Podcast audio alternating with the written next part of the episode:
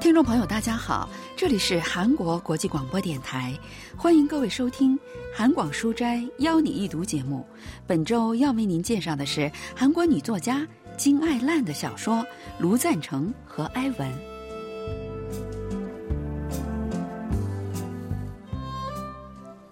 作家金爱烂的短篇小说《卢赞成和埃文》发表于二零一六年。小说从一个名叫卢赞成的小男孩的视角出发，讲述了他和一个狗的故事。卢赞成的父亲患有骨肉瘤，他在一次卡车翻车事故当中身亡，但因为被怀疑是故意骗保，所以家人连一分钱的保险金都没有领到。卢赞成从两年前开始跟奶奶一起生活。奶奶之前在高速路服务区里卖咖啡，现在在那里的小吃排档做事。赞成和这部小说中的另一个主人公埃文，就是在服务区卫生间旁边相遇的。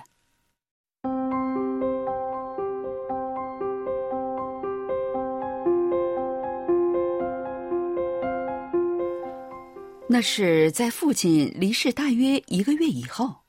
赞成到奶奶工作的地方吃午饭，看到一只狗被拴在铁丝网旁边。那天晚上，奶奶让赞成去服务区办点事儿。经过铁丝网的时候，赞成发现那只狗还被绑在那里。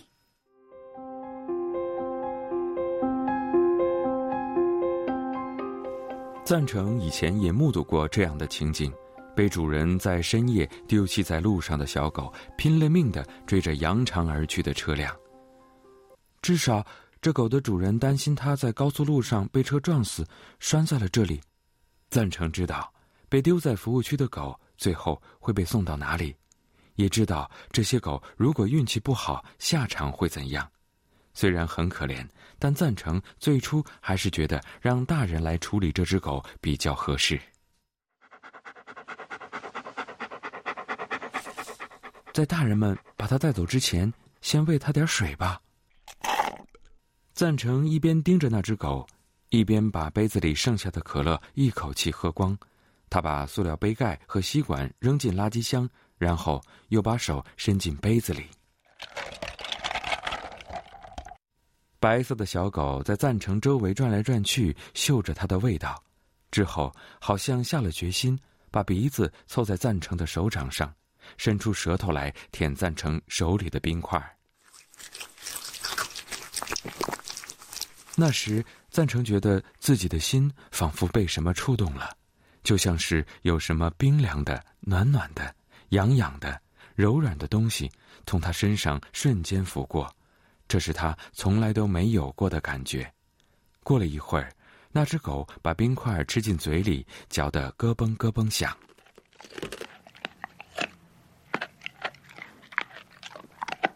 咯嘣咯嘣，赞成听着小狗嚼冰块的声音，低头看自己的手掌，手掌里只剩下淡淡的一小片水痕。与此同时，在赞成的心里也出现了一丝奇妙的痕迹，但他并不知道那是什么。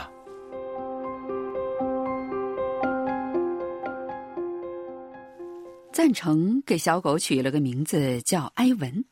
是他喜欢的动画片《魔幻车神》中一个动画人物的名字，但是奶奶看到埃文却气不打一处来，说：“这狗这么老了，还到处掉毛，还有大小便谁来管呢？”我来负责，我管就行了呗。就这样，赞成人生第一次说出了“我来负责”这样的话来，小狗埃文也留了下来。实际上，那段时间，赞成每天一个人在跟父亲一起住过的房间里睡觉，总是做噩梦。自从埃文来了以后，他就不再做噩梦了。赞成认为是埃文在守护着自己。从那以后，赞成和埃文就成了彼此最为依赖的存在。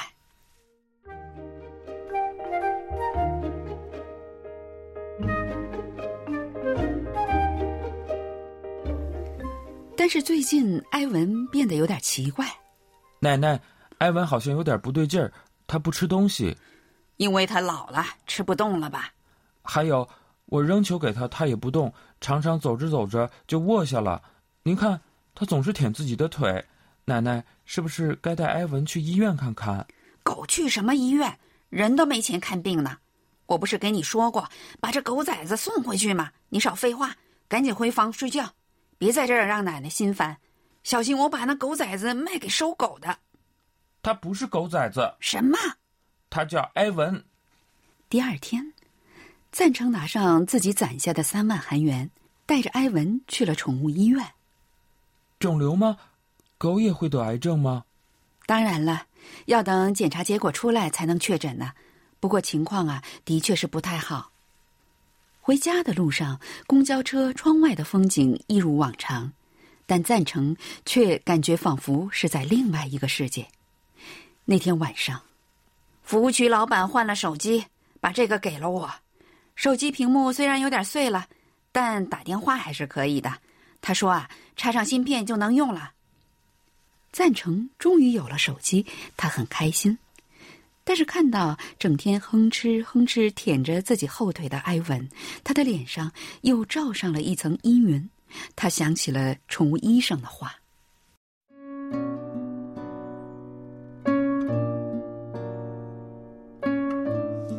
那就没什么办法了吗？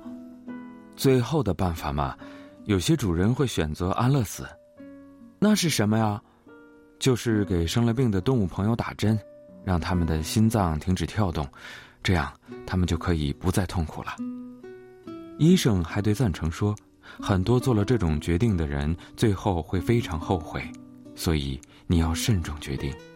还告诉他一定要对埃文好一些，因为他活着的这段时间会很痛苦，需要主人在一旁好好照顾。但是赞成不知道怎么做才是对埃文最好，埃文自己想要的是什么？这时候，他突然听到对面房间里奶奶一边叹气一边说：“唉，死了也才没痛苦啊，死了才会没烦恼啊！上帝呀，请把我悄悄的带走吧。”赞成转过身看着埃文，埃文湿漉漉的睫毛微微颤抖着。赞成对埃文说。埃文，你知道吗？我总是很好奇，觉得不如去死的痛苦有多么痛。你疼吗？我没有办法体会你的痛苦，对不起。如果以后你实在太疼太辛苦，一定要告诉哥哥，知道了吗？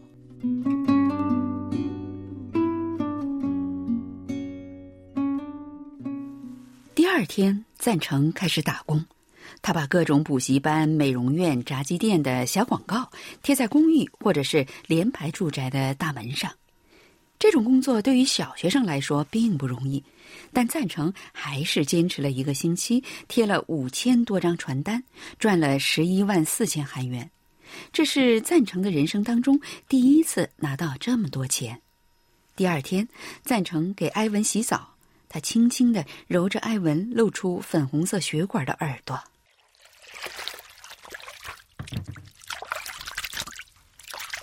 舒服吗，埃文？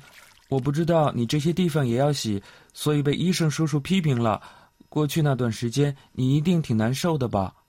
给埃文洗完澡，赞成从衣柜里拿出他最好的衣服，然后把奶奶的拉杆儿保温箱拿出来洗干净，在里面铺上手绢把埃文放了进去。他还在埃文身边放了一个小小的水碟和一个水杯。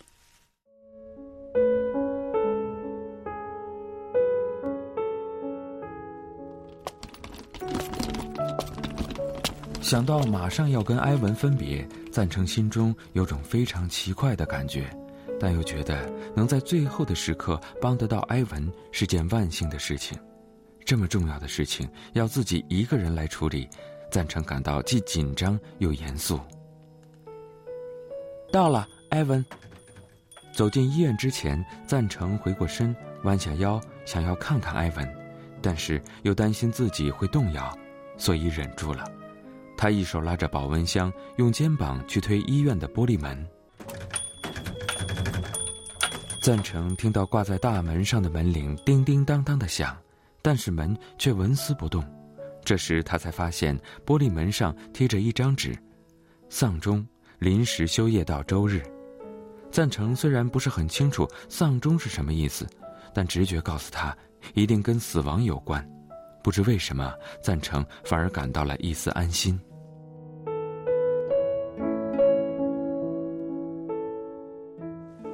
宠物医院没有开门，赞成却感到一丝安心。这到底是怎样一种心情呢？首尔大学国文系教授方敏浩介绍说：“찬성이는어떻게든개를살려내고싶고또살려낼수없다면정말편안히죽을수赞成想方设法想挽救埃文。” 但知道没有可能后，就希望能够让他走得安乐一些。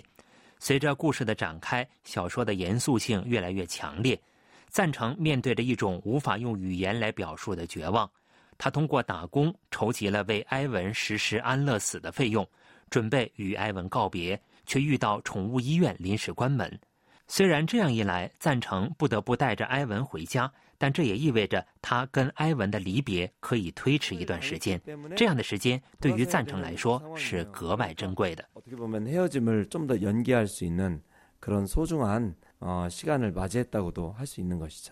回家的路上，赞成等公交车的时候，走进附近手机店的橱窗。哇，埃文，看这个，太酷了！赞成想到除去埃文安乐死的费用，还能剩下一万四千韩元。心跳得很厉害，最开始只是想问问价格，但等他回过神来的时候，已经买下了芯片，连手机也开通了。这一共花了赞成一万五千韩元。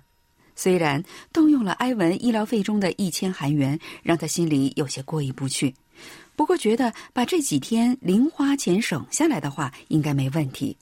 从那天开始，赞成就捧着手机，一刻都不肯放下。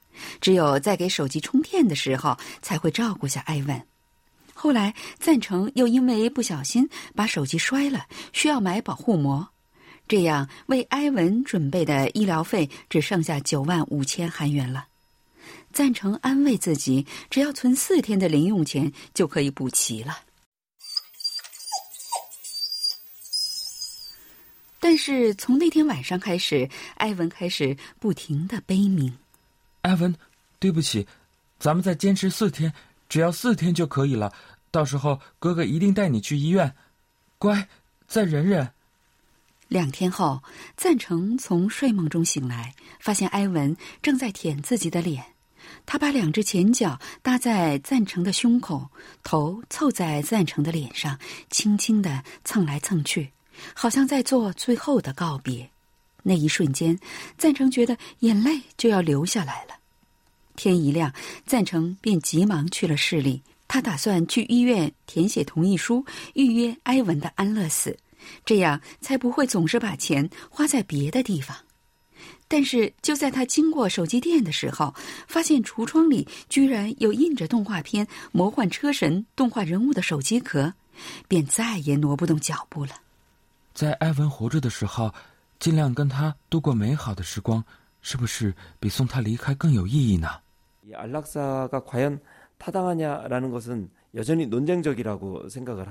关于安乐死的争论现在还在进行。赞成打算把自己打工赚来的所有钱都用来给埃文安乐死，后来却因为想要拥有手机的欲望，用去了一部分钱。这时，作家描写了他的心理变化。我们可以看到家境贫寒的孩子对于物质的小小渴望和对小狗的爱，在作家平静的叙述中，我们看到了孩子的懵懂无知与生命的沉重对撞。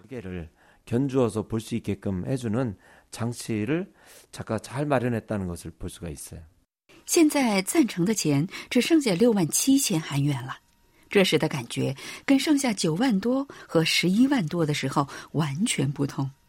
不知为何，赞成没有勇气直接回家，于是跑到奶奶工作的高速服务区，坐在长椅上摆弄了半天的手机，然后在小吃店买了一条鱼糕棒，准备带回去给埃文吃。虽然他也很想给自己买一根，但还是忍住没买。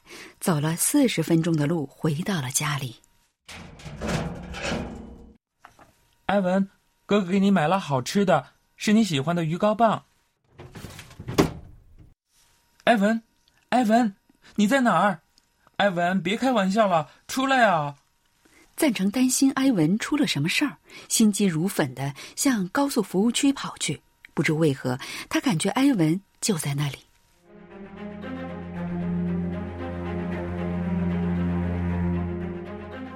就在赞成经过加油站的时候，他突然被一种不祥之感包围，热血上涌，呼吸也变得急促起来。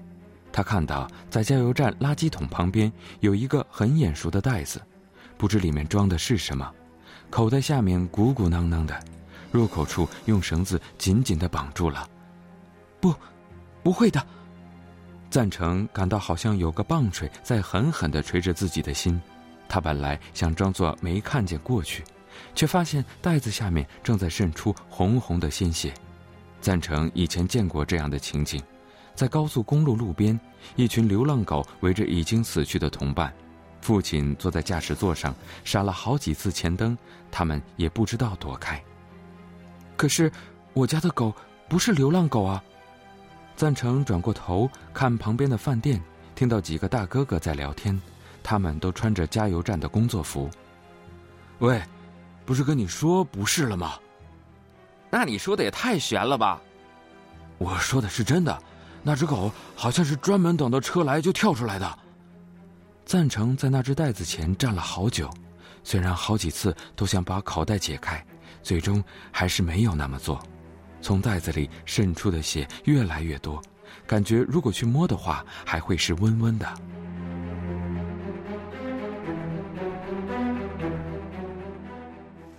赞成转身离开了那里，这时他的心情是怎样的呢？文学评论家全少英介绍说：“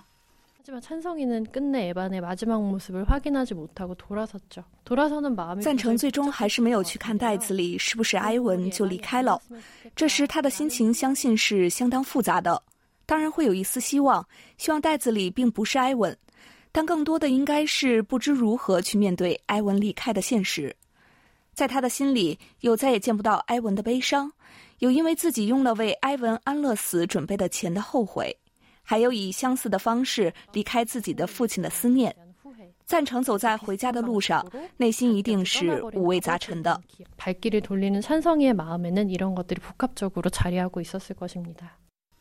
天色越来越暗，赞成迈着僵硬的步伐走在高速公路旁边的土路上。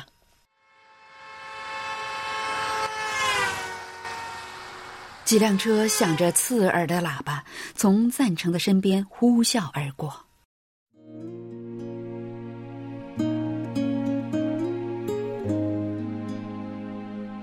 赞成低下了头，看着自己的手掌，因为太长时间用手电照路，手机变得有些烫，手掌里也出了汗。他看着手掌上的汗印，突然回想起第一次见到埃文的那一天。想起了那时手里拿着的冰块和埃文的舌头舔手掌心的那感觉，想起了再也无法抚摸的埃文，他的心紧紧地缩了起来。赞成不知道该怎么形容这种感觉，只能在黑暗里走啊走啊。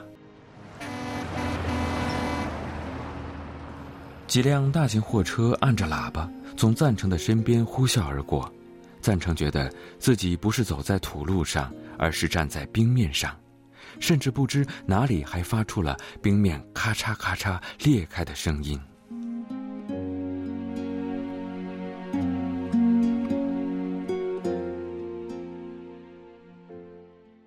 별이눈에잘보이면밤이깊어졌다는것을알수가있듯이就像如果看到很多星星，就会知道夜已深一样，纯洁的光芒会反衬出世界的冷酷。小说并没有对造成赞成和埃文悲剧的经济不平等、冷酷、自私等进行任何直接的批判，只是忠实的描述了一个不谙世事的孩子面对的生命和死亡。 故事之外的读者们开始思考：为什么这个善良的孩子要背负着艰难和孤独？为什么充满爱意的埃文会被抛弃，要主动选择死亡呢？对人性的困惑也在读者心里重重的荡开。